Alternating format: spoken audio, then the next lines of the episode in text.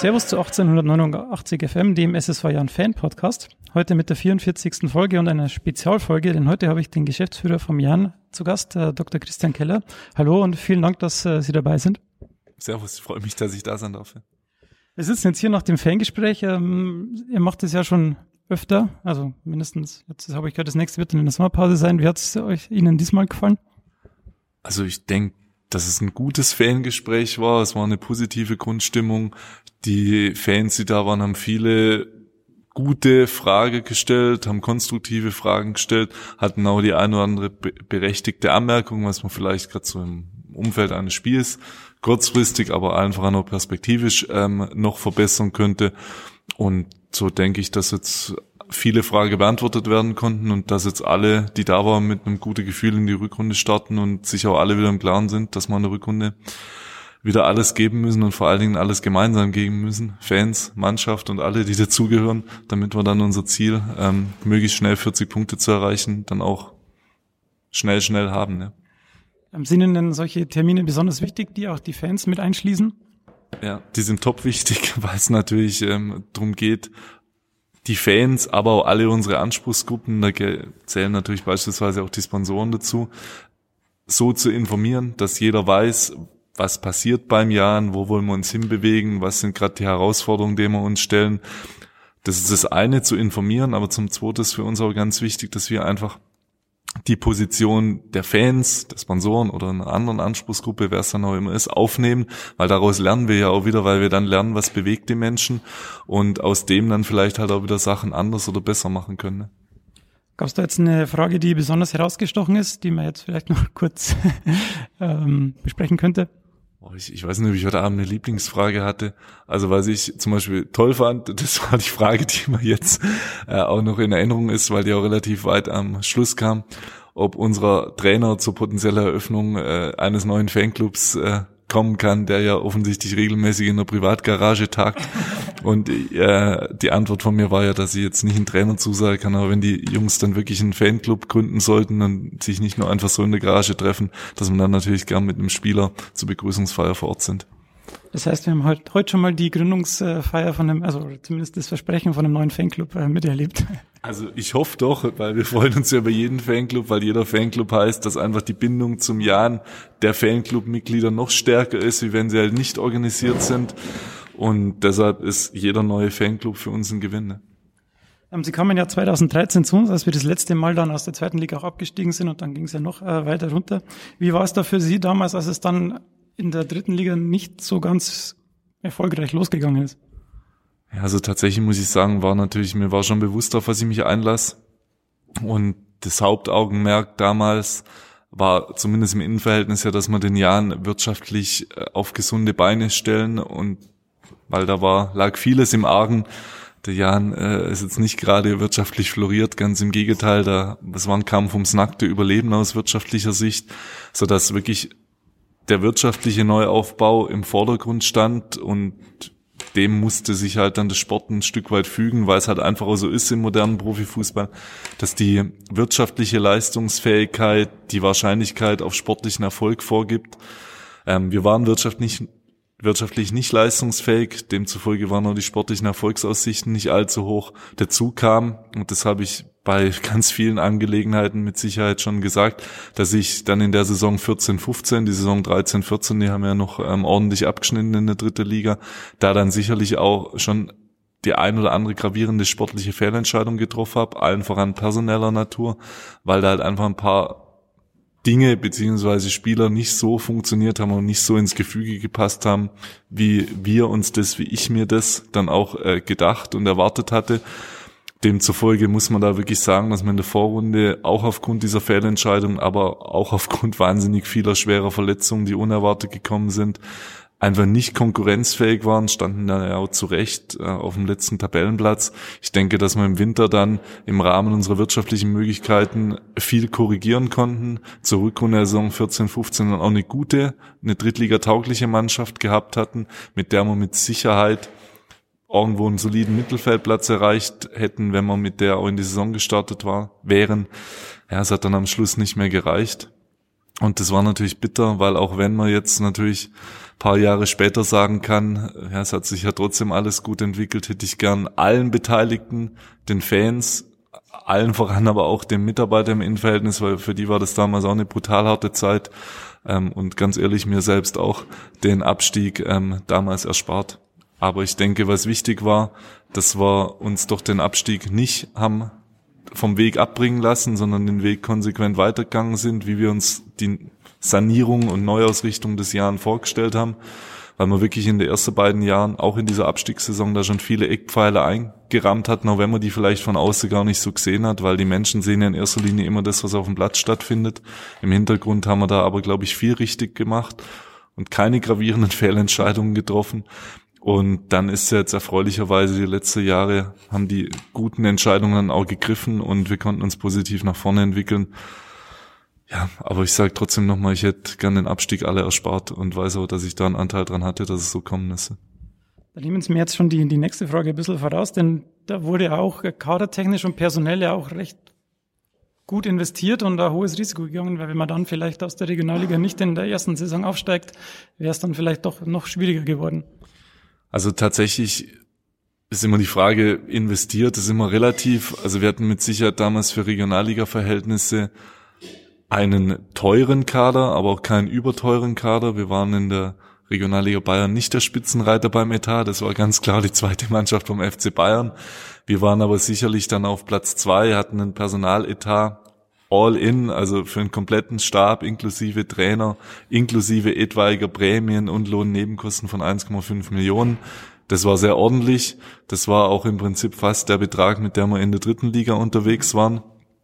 Ähm, und für die dritte Liga war es aber natürlich gar nichts, das muss man auch genauso sagen, weil da der Durchschnitt bei über drei lag in der Abstiegssaison und die Topclubs um die fünf Millionen Etat hatten. Also kann man daran schon festmachen, dass wir auch nicht die besten Voraussetzungen hatten. Trotzdem wäre es möglich gewesen, auch mit den Voraussetzungen die Liga zu halten, das möchte ich nochmal betonen. Ähm, und in der Regionalliga ja, wir haben da wussten, das neue Stadion kommt. Wir haben da auch schon davon profitiert, dass wir die Jahre davor in der gute Vorarbeit in der Vermarktung geleistet hatten, konnten beispielsweise unsere Sponsoring-Erlöse trotz Regionalliga-Zugehörigkeit auf damals 2,2 Millionen erweitern. Als ich gekommen bin, hat man nur 1,5 Millionen auf Zweitliganiveau, als die Jane damals abgestiegen ist, sodass wir einfach die Voraussetzungen verbessert hatten und wir hätten auch noch mal ein Jahr Regionalliga spielen können. Aber Gott sei Dank haben wir es nicht müssen, weil Fakt ist auch in der dritten Liga äh, ist es natürlich ein gutes Stück leichter, einen Club zu sanieren und nach vorne zu bringen wie in der Regionalliga. Und Gott sei Dank ist in der zweiten Liga noch mal leichter, ähm, das zu tun. Und deshalb wollen wir auch die zweite Liga, die wir uns jetzt echt hart erarbeitet haben und wo wir auch durch ein Tal gegangen sind, um da hinzukommen, die wollen wir nicht mehr hergeben. Wenn wir jetzt äh, einen Schritt weitergehen in Ihrer Zeit in Regensburg, dann war der nächste prägende Schritt vielleicht, dass der Heiko Herrlich uns dann verlassen hat. Ähm, ich will jetzt gar nicht darauf eingehen, wie es dazu gekommen ist, aber wie ging es denn dann weiter? Also wie war dann Ihr Ansatz, einen neuen Trainer zu finden auf so kurze Zeit? Also ich würde vielleicht in der Fragestellung eine Korrektur vornehmen. Ich glaube, dass es auch davor prägende Schritte gab, ja, weil bei also auch rein sportlich, auch wenn Christian Brandt sicherlich keinen Beliebtheitspreis gerade in der Fanszene gewonnen hat, war es trotzdem so und das muss man ganz klar sagen, dass Christian Brandt eine Schlüsselfigur dafür war, dass wir den Kern der Abstiegsmannschaft, die dann ja wie gesagt in der Rückrunde ja ordentliches Niveau gespielt hat, in die Regionalliga mit übernehmen konnten, weil die Mannschaft einfach mit diesem Trainer arbeiten wollte. Und da hat er einen ganz, ganz großen Beitrag geliefert. Und er hat auch in den ersten zehn Spiele ähm, 30 Punkte geholt oder fast 30, einmal im Unentschieden gespielt. Und das darf man nicht außer Acht lassen. Das war schon also auch ein prägender Schritt damals, diesen Übergang von der dritten Liga in die Regionalliga zu schaffen.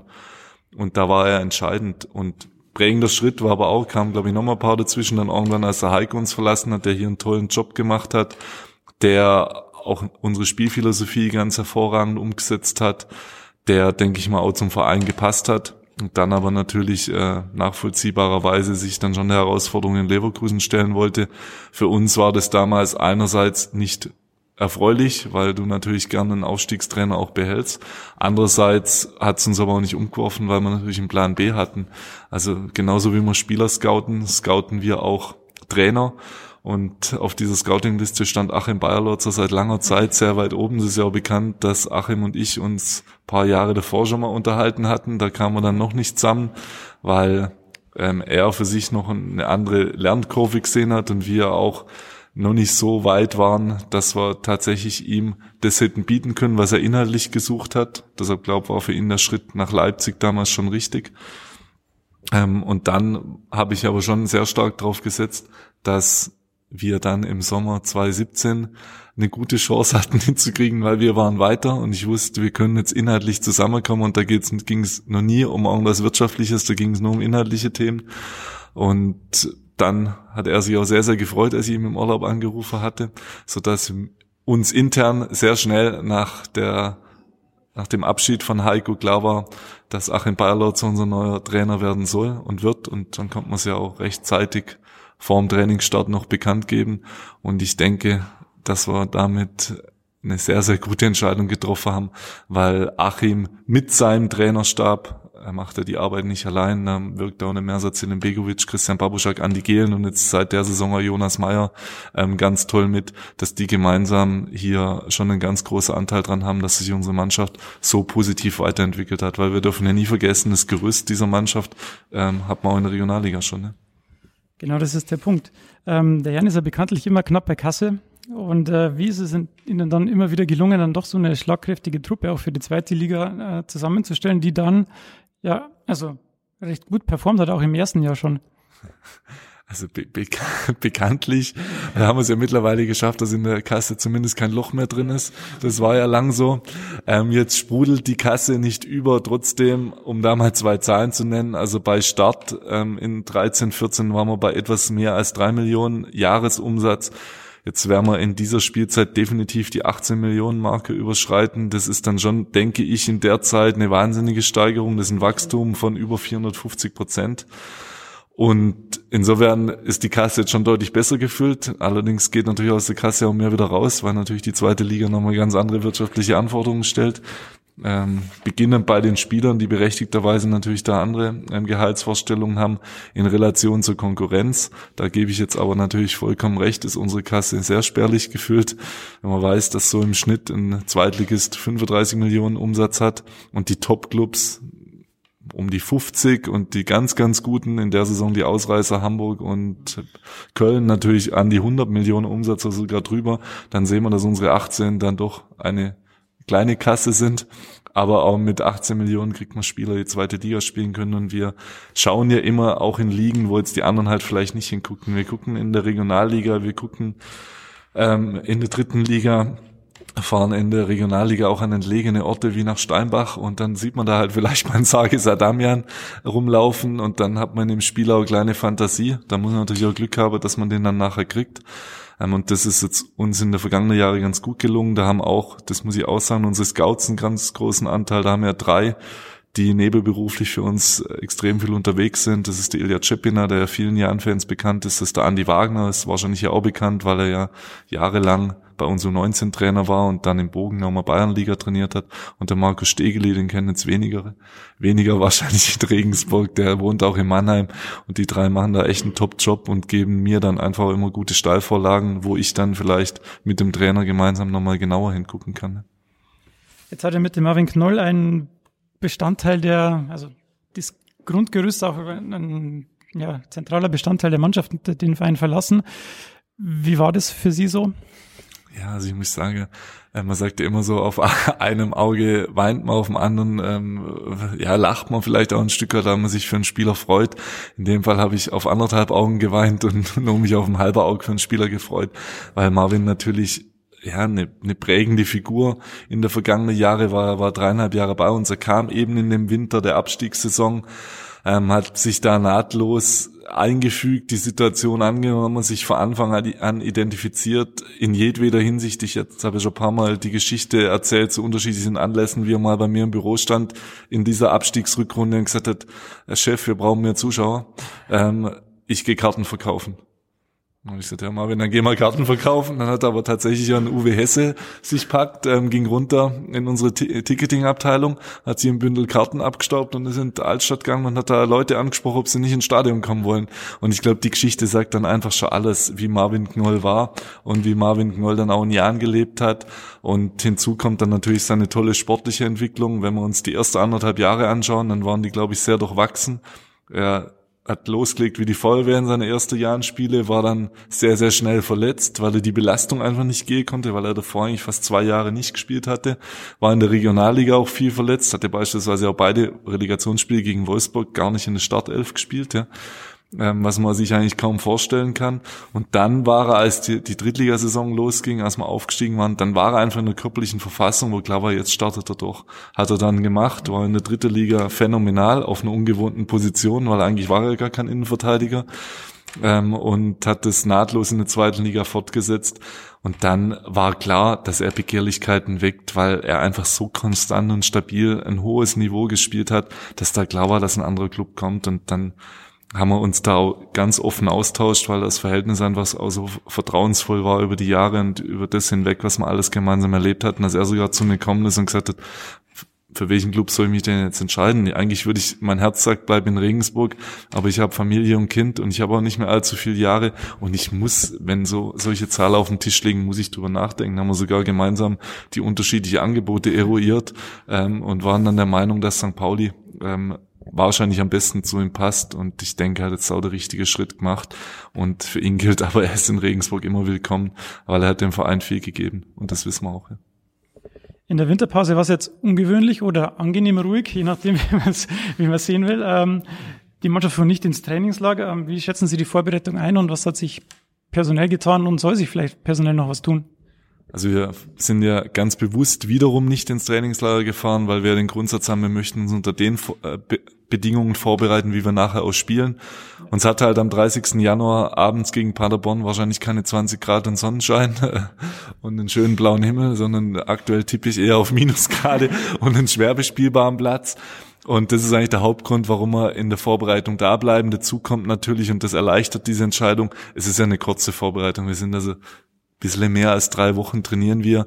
Und da wollten wir jetzt auch keine Reisestrapazen haben, weil mit einem Trainingslager im Süden, da verliert man einfach zwei Tage. Einen Tag muss man hinreisen, einen Tag zurück. Vielleicht hat man anschließend noch Akklimatisierung, das wollte man nicht.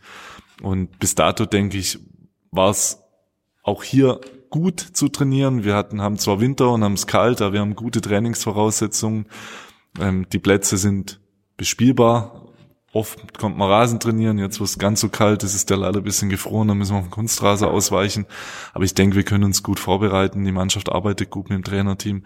Und jetzt haben wir noch mal eine Woche und die wollen wir nutzen, um dann gegen Paderborn eine sehr, sehr gute Leistung auf den Platz zu bringen, ähm, die uns dann hoffentlich zu den ersten Punkten in 2019 führt. Äh, personell, wie sieht's da aus? Ja, personell haben wir zwei Spieler abgegeben. Ein Fix mit dem Sven Cup. Svens Vertrag wäre im Sommer ausgelaufen. Sven wollte einfach mehr spielen. Er war ja in der Drittligasaison, wo wir aufgestiegen sind, mal kurz vorm Durchbruch, hat sich dann leider schwer verletzt und war dann, kam dann eigentlich nie wieder richtig ran. Hat jetzt dann in der zweiten Liga wirklich kaum beziehungsweise gar nicht gespielt. Und so war es nachvollziehbar, dass er jetzt gesagt hat, ich muss jetzt einfach wieder spielen. Und deshalb haben wir ihm auch den Wechsel nach Bayreuth, der auf seinen Wunsch erfolgt ist. Wir haben nicht zu ihm gesagt, Sven, geh. Ähm, hätte man nie gesagt, weil es ein super Junge ist. Ähm, haben wir dem aber stattgegeben, seinem Wunsch.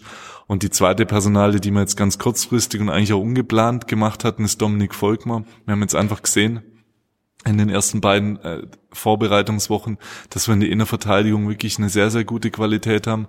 Äh, Esker Sörensen, Marcel Correa haben das in der Vorrunde schon gut gemacht. Markus Palionis ist wirklich wieder in einer Top-Verfassung, hat jetzt drei richtig gute Testspiele gemacht.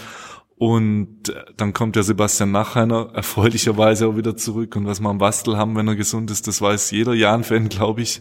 Das ist für uns ein Spieler, der ist Gold wert in einem gesunden Zustand. So dass wir dann einfach gesagt haben, na, wer jetzt Dominik momentan Nummer fünf. Und das hätte jetzt keinen Sinn gemacht, weil das ist ein ganz junger Spieler, der muss jetzt spielen. Der trainiert ordentlich, aber hätte wahrscheinlich in der Rückrunde in der Konstellation, wie ich sie gerade beschrieben habe, keine Spielchance gehabt. Deshalb haben wir ganz kurzfristig gesagt, ähm, eine Laie wird Sinn machen. Er war da auch von dem Gedanken überzeugt. Dann haben wir uns gemeinsam überlegt, bei welchem Club könnte es Sinn machen, weil es gab tatsächlich ein paar proaktive Anfragen von Clubs und kam dann drauf, dass es mit Jena eine gute Idee ist, weil er da eine Konkurrenzsituation vorfindet, wo er sich durchsetzen muss, also wirklich muss, wenn er den Anspruch hat, dann im Sommer bei uns dann näher ranzurücken. Gleichzeitig äh, haben die auch nicht ein Spielsystem, was auf eine Viererkette ausgelegt ist. Das war uns auch wichtig, dass die Leihmannschaft nicht mit einer Dreierkette spielt, weil das ein anderes Innenverteidigerverhalten ist.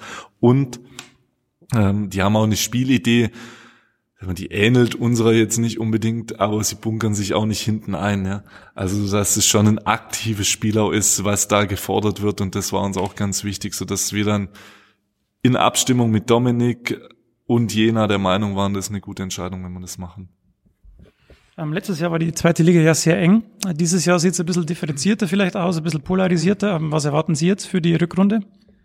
Also dass es nicht mehr so in der Tabelle eng ist, liegt natürlich daran, dass zwei Mannschaften brutal vorne weglaufen, die halt auch eine überdurchschnittliche Qualität für die Liga haben. Ähm, ergo, wenn vorne welche weglaufen, heißt es im Umkehrschluss immer, dass hinter auch welche ein Stück weit abfallen. Ähm, ich erwarte mir, dass wir wahrscheinlich dieses Jahr nicht 40 Punkte brauchen, um die Liga zu halten. Trotzdem ist unser Ziel so schnell wie möglich die 40, weil dann sind wir auf jeden Fall sicher. Und dann müssen wir gar nicht gucken, was die anderen machen.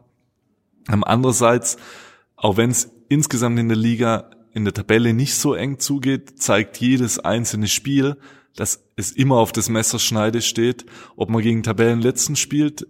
Man muss mit 100 Prozent in das Spiel reingehen, um eine Chance zu haben. Oder auch wenn man gegen Tabellenersten, gegen Hamburg oder Köln spielt, sieht man auch, dass man diese Mannschaft schlagen kann, weil es entscheidet dann einfach auch immer die Tagesform und die Bereitschaft, so ein Spiel anzunehmen. Und deshalb erwarte ich mir jetzt rein aus einer Jahrensicht, dass wir unserem Grundsatz treu bleiben, von Spiel zu Spiel gucken. Deshalb interessiert mich im Moment nur Paderborn. Das ist auch bei der Mannschaft so, das spüre ich beim Trainerteam ohnehin. Die geben ja den Gedanken auch an jedem Trainingstag vor wir bereiten uns bestmöglich auf Paderborn vor, wissen, dass wir da alle Körner brauchen, die wir haben. Und dann wollen wir im eigenen Stadion unsere Bilanz mal beginnen aufzupolieren. Wir sind nämlich ja tatsächlich in der Vorrunde ähm, auswärts deutlich stärker gewesen wie zu Hause, zumindest was die Punkte anbelangt. Von den Leistungen her sehe ich es nicht so. Und jetzt wird es Zeit, dass wir daheim einfach mal mehr Dreier einfahren. Und da wäre Paderborn ein guter Start. Und das ist jetzt mal unser erstes Ziel. Ihr persönlicher Vertrag läuft noch bis nächstes Jahr, glaube ich. Haben Sie sich da schon Gedanken darüber hinaus gemacht? Also tatsächlich habe ich das nicht gemacht, weil mein Vertrag oder der unwichtigste Vertrag beim Jan ist. Äh, wichtig ist mal, dass ich Verträge schließe mit den Protagonisten, ähm, die dann jeden Tag arbeiten. Ich delegiere das ja nur ein bisschen, was die anderen so arbeiten. Und was dann ab 2020 kommt, das wird man sehen. Vielen Dank für die Zeit und fürs Interview. Gerne, hat Spaß gemacht.